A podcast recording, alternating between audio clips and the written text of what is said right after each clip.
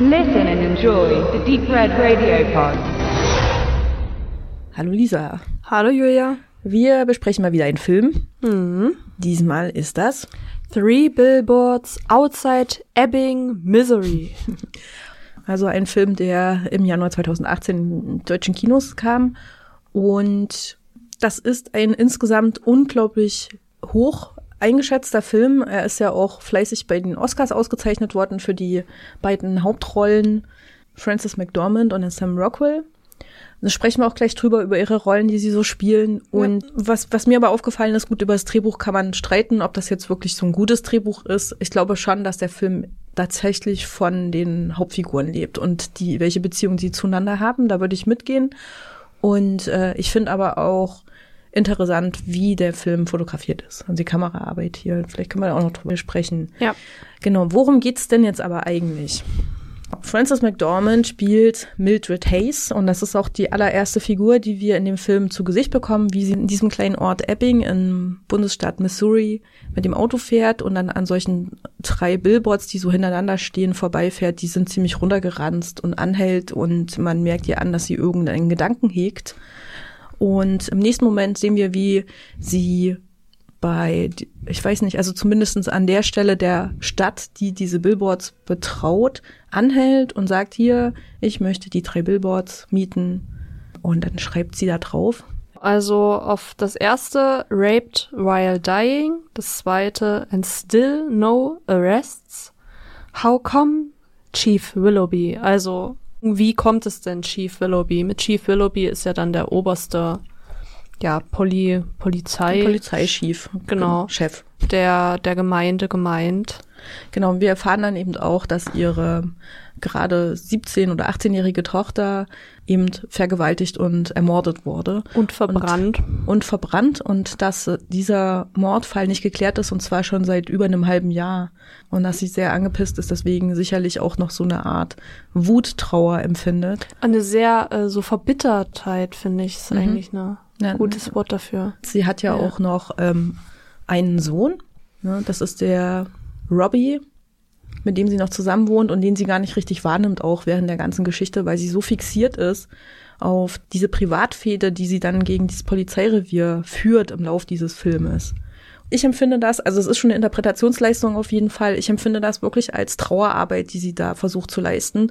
Und bei ihr ist es eben krass äh, aggressive Wut, die sie empfindet und die sich auch äußert, und zwar verbal und eben auch in Aktion.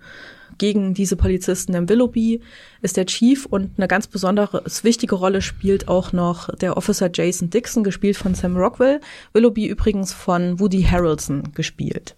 Und eigentlich gucken wir den dreien zu, wie sie so ein bisschen umeinander rumtanzen und äh, wie sie hässliche Worte sich gegenseitig um die Ohren werfen und wie das Ganze eskaliert, indem dann auch noch Molotow-Cocktails äh, geworfen werden gegen das Polizeirevier, die Billboards irgendwann äh, im Laufe des Films auch brennen und äh, sich einfach diese ganze komische Aggression wirklich Bahn bricht.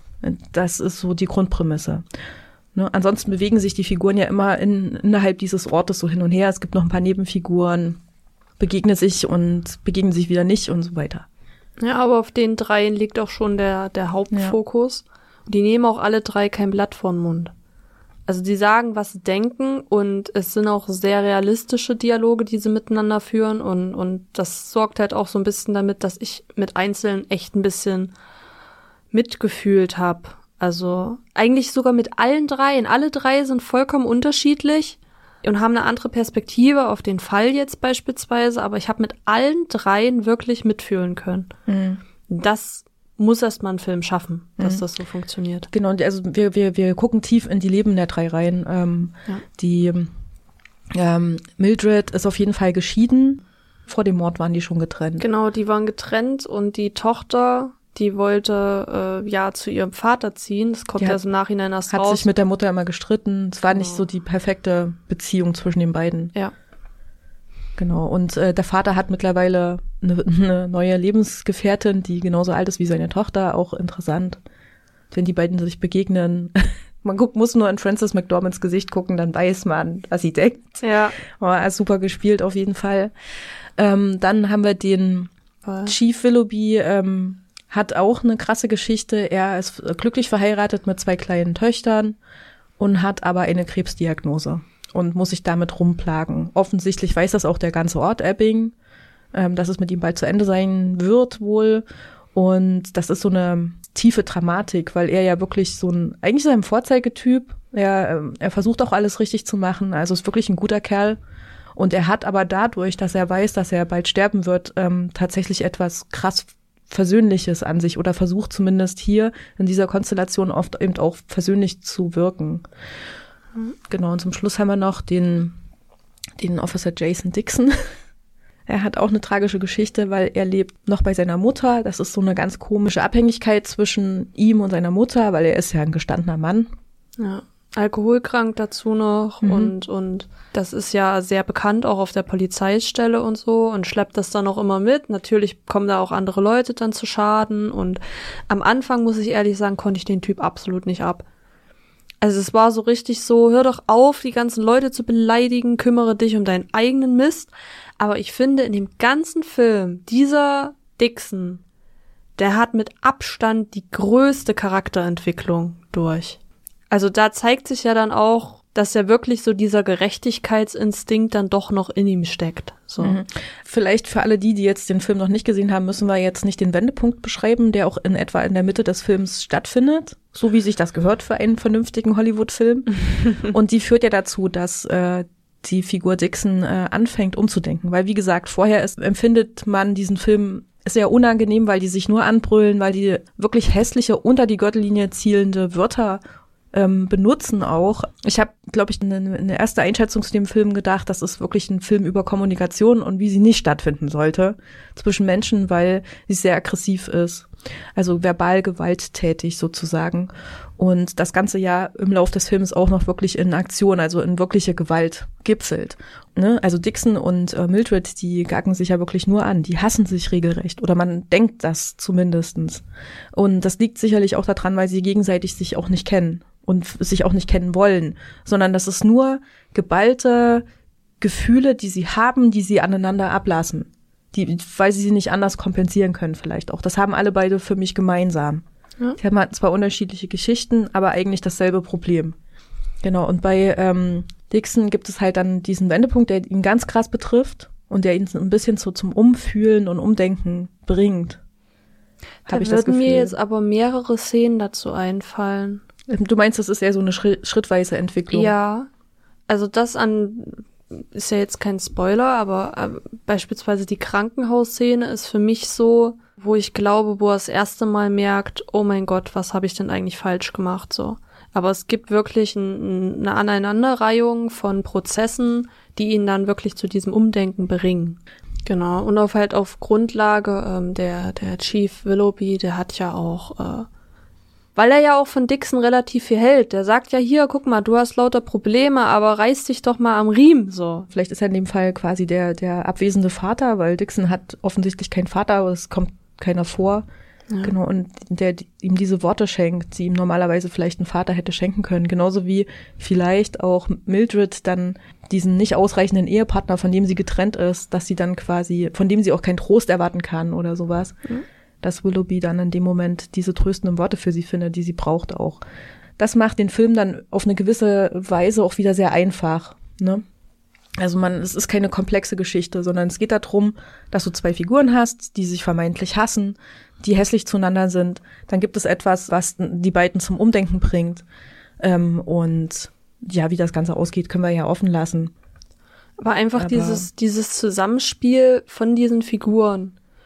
Plus von diesen verschiedenen Elementen. Also es gibt sowohl Gewalt in dem Film, es gibt extrem bösartige Rachegedanken in dem Film, es gibt aber auch Humor in dem Film.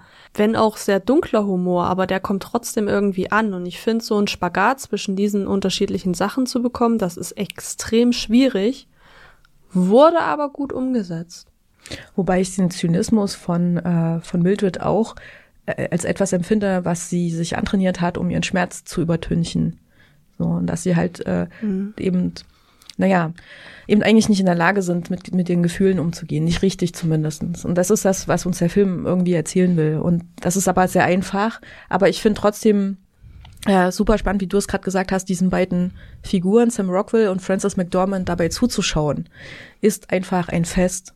So, diese Entwicklung mit zu erleben. Also ich erlebe diese äh, Emotionen, die die beiden haben, wirklich mit. Also ich mhm. fand auch am Ende wieder, dass ich wieder ein bisschen Pippi in den Augen hatte, weil ich einfach die Aussage von dem Film schon, ob, obwohl sie vielleicht einfach ist, aber trotzdem so treffend und wichtig finde in unserer Gesellschaft, die ja auch ungefiltert manchmal uns eben hässliche Sachen sagen lässt, ohne dass wir darüber nachdenken, dass es den anderen verletzt und ohne vor allen Dingen darüber nachzudenken, dass wir vielleicht versuchen, etwas zu kompensieren, was wir auch anders kompensieren könnten, auf andere Arten und Weisen, die weniger gewalttätig sind. Ja. Zum Beispiel, indem wir einfach vielleicht jemanden finden, der uns tröstet, weil wir einfach Schmerz empfinden. Ja. Vielleicht traut man sich als Erwachsener das auch nicht so auszusprechen. Ich weiß nicht, als Kind, ne, da weint man, drückt sich an seine Mama dran und lässt sich über den Kopf streicheln. Als Erwachsener ist das schon ein bisschen schwerer. Ich glaube, das ist einfach generell, wenn man Probleme so mit Trauer und so hat, dann wird wahrscheinlich der Film enorm wehtun, aber auf der gleichen Seite auch helfen. Ich glaube, das ist so ein Geben und Nehmen. Er bietet schon gewisse Lösungswege an, der Film ja, auch. Auf jeden Fall. Hm. Vielleicht eins noch, was mir halt aufgefallen ist, ist eben, dass dieser Film so wahnsinnig toll fotografiert ist. Also dass diese Bilder sehen einfach immer gut aus, wie in so einer Instagram-Geschichte. Diese Three Billboards, die sind so oft in diesem Film zu sehen und immer aus einer anderen Blickwinkel. Da ist sehr viel tolle ähm, Kameraarbeit geleistet worden. Und wenn ich darüber nachdenke, denke ich auch, naja, muss, braucht so ein Film halt diese perfekten Bilder in, als Hintergrund für diese wirklich hässliche, hässlichen Gefühlsausbrüche und so weiter. Und dann denke ich mir, ja, gerade, weil es das Ganze nochmal kontrastiert, weil es sagt ja, unsere Welt ist halt wie eine Instagram-Story. Es ist immer alles schön, mhm. es ist immer alles die, der perfekte Blickwinkel. In Wirklichkeit ist es das halt nicht. Und der Film, der nimmt sich ja auch Zeit, diese Bilder zu zeigen und mhm. lässt dann auch mal wirklich Musik und irgendwelche, Kom also Dialoge komplett im Hintergrund. Also allein am Anfang, wo, wo die Mildred mit ihrem Sohn nach Ebbing fährt mit dem Auto, äh, die reden ja erstmal, ich glaube, nach sechs oder sieben Minuten fangen die überhaupt erst an zu reden. Und bis dahin sieht man wirklich nur das Auto, wie das fährt, man sieht den Hintergrund, man sieht die Gemeinde, man sieht die Billboards. Selbst das, obwohl noch nicht wirklich was passiert ist, ist ja auch schon irgendwie spannungserregend so. Also sowas mag ich ganz gerne. Es machen leider viel zu wenig Filme. Von den meisten Filmen muss man meistens anhalten, dann in der Mitte, um mal Luft zu holen. Und dieser Film, der nimmt sich aber die Zeit. Ja, ich habe gerade noch den Gedanken gehabt, dass es halt vielleicht auch diese schöne Kulisse für diesen komischen Kleinstadt-Ebbing, ne? Ähm, ob das nicht vielleicht auch uns sagt, guck doch mal genauer hin. Ihr, ihr Haus zum Beispiel ist jetzt gar nicht so Schickimicki oder sowas, dann diese komische Journalistenbude da, diese Redaktion und auch in dem Souvenirladen, in dem sie arbeitet, diese merkwürdig düstere Kneipe und so. Diese ganzen Orte, die da vorkommen, sind ja jetzt nicht wirklich wahnsinnig tolle Orte, aber der Film zeigt die immer in so einer, in so einer Schönheit und sagt, guck doch mal, guck doch mal hin, was du da hast. Klar, ist vielleicht eine doofe, dunkle Spielunke, aber immerhin, du kannst da Billard spielen und deine Freunde treffen und ein Bier trinken. Ist doch cool, ist doch schön. Sind Genieß sehr, es doch mal. sind sehr realistische Orte. So sehen die Sachen wirklich aber aus. Aber sie sind, findest du, ich finde die ja so ästhetisch ein bisschen überhöht. Das sind eigentlich, ja. das sind eigentlich labidare Orte, ne, die jeder kennt, aber sie sehen immer so gut aus. Mhm. So fasziniert mich schon an dem Film, weil das eben so im Kontrast steht zu dem, zu dieser Aggressivität, zu ja. dieser, was ja, was ja Dinge kaputt machen will, was die ja auch kaputt gehen in dem Film. Naja, ich finde ihn schon gut. auf jeden Fall. Es ist auf jeden Fall empfehlenswert, sich mal anzuschauen und sich auch die Zeit zu nehmen, Handy weg und dann wirklich diese knapp zwei Stunden wirklich in aller Ruhe sich den Film anschauen und ein bisschen drüber nachdenken. Ja, cool. Dann äh, danke, Lisa, dass wir wieder mal schön gesprochen haben über den Film. Ja. Bitte, bitte. Bitte, bitte, danke, danke. Tschüss.